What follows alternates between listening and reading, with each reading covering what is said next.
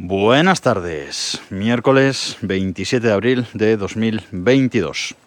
Y hoy quería hablaros de un par de noticias que he visto esta, esta semana que me han parecido bastante eh, interesantes. La primera es que se han filtrado los nuevos auriculares de diadema de, de Sony, los nuevos WH-1000XM 5, se supone que serán los XM5. Como sabéis, yo tengo los XM3 que están a muy buen precio.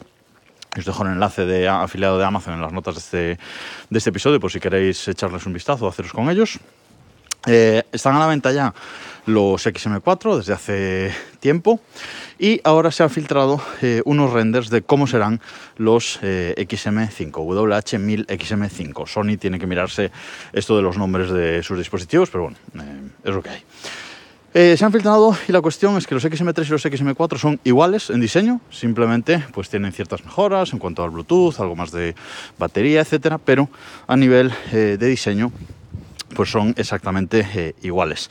En estos nuevos auriculares de, de, diadema de Sony, que son auriculares que cubren la, oreja completamente, auriculares con cancelación de, ruido muy buena, pues es viene un cambio de diseño.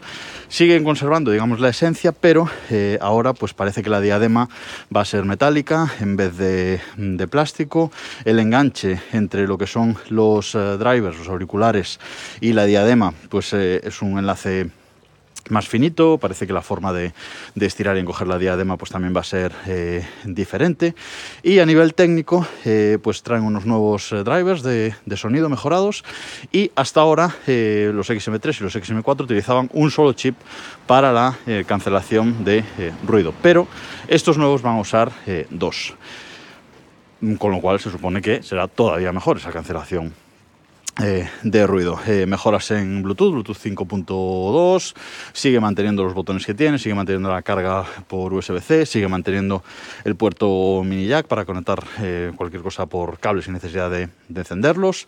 Y parece que la gran mejora, la gran mejora de estos dispositivos va a estar en la batería, que hasta ahora los XM4 tenían una batería de 30 horas y estos parece que van a tener una batería de 40 horas con cancelación de ruido activado. O sea que mucha, mucha eh, batería.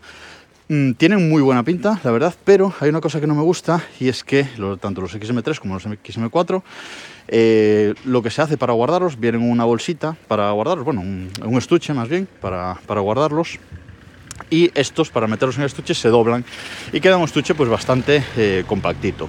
Estos nuevos parece que no se van a doblar así de esa, de esa misma manera y el estuche que traen es muchísimo más grande, con lo cual nos va a ocupar mucho más en la, en la mochila. Digamos que es uno de los aspectos que pues no me mola eh, demasiado, pero bueno. A ver si salen noticias oficiales en las próximas semanas, que esto debe estar eh, al caer. Y a ver si tenemos más, más datos. Pero de entrada eh, me parecen muy chulos, la verdad.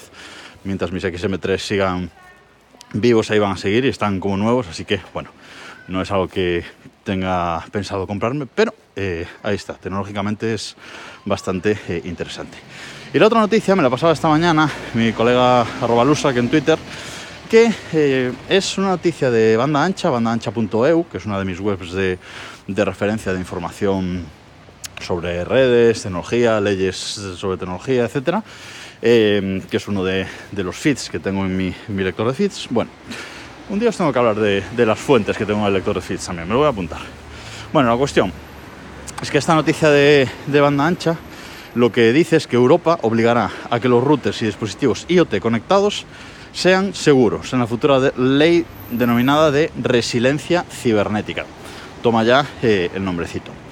Bueno, eh, ¿qué viene a decir la, la, Unión Europea aquí con esta nueva eh, ley que está en, en, proyecto? Pues bueno, que los dispositivos, todo dispositivo que se conecte a Internet va a tener que cumplir unos mínimos de seguridad para poder tener la certificación CE, esa certificación que todos los dispositivos eh, electrónicos pues tienen que eh, cumplir para poder venderse en, el mercado europeo. Todos los dispositivos van a tener que, eh, eso, como digo, cumplir ciertas exigencias, pero sobre todo los routers eh, van a tener que cumplir eh, ciertas cosas que para mí realmente pues son básicas. Y lo que es el proyecto de ley dice que los requerimientos para routers de banda ancha seguros son que los puertos, el, número de puertos abiertos en ese router sea muy limitado.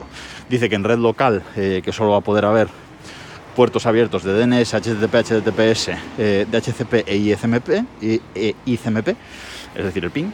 Y eh, en la parte, es una parte LAN, y en la parte WAN eh, tendrán que estar habilitados los puertos también para PIN, para VoIP, en caso de que el router ofrezca este servicio, y también los puertos necesarios para per permitir TR069, que es esta forma de administrar routers eh, de forma remota por parte de las eh, operadoras. Pero es que además eh, los routers eh, en la red local van a tener que tener acceso obligatorio HTTPS y mediante una contraseña única de al menos 8 caracteres y que no se derive de nada, eh, de ningún dato visible del router, es decir, su dirección MAC, eh, etcétera, ¿vale? Nombre de la empresa o lo que sea. Con lo cual, un requerimiento básico, pero bueno, que está bastante bien. La red de invitados debe, de Wi-Fi debe venir desactivada por defecto. El nombre de la red Wi-Fi por defecto no debe revelar el número de router y debe mm, poder ocultarse. Y el cifrado Wi-Fi eh, debe traer activo por defecto al menos WPA2 con una contraseña mínima. Y esto es lo importante de 20 eh, caracteres. Una contraseña que yo creo que poca gente tiene una contraseña en su Wi-Fi de más de 20 eh, caracteres.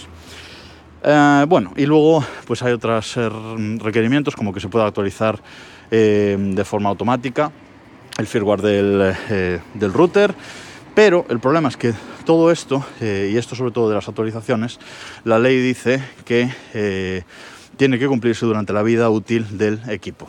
La vida útil del equipo pues la pone el fabricante como le da la gana y bueno, ya veremos, como digo, esto es un proyecto de ley, ya veremos cómo acaba eh, plasmándose realmente en, en, ley.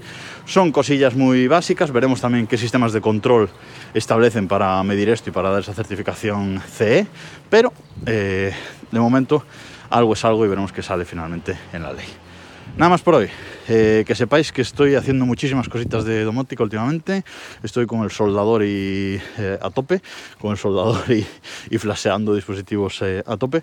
Así que a ver si mañana os cuento un poquito sobre, sobre eso. Nada más por hoy. Nos escuchamos mañana.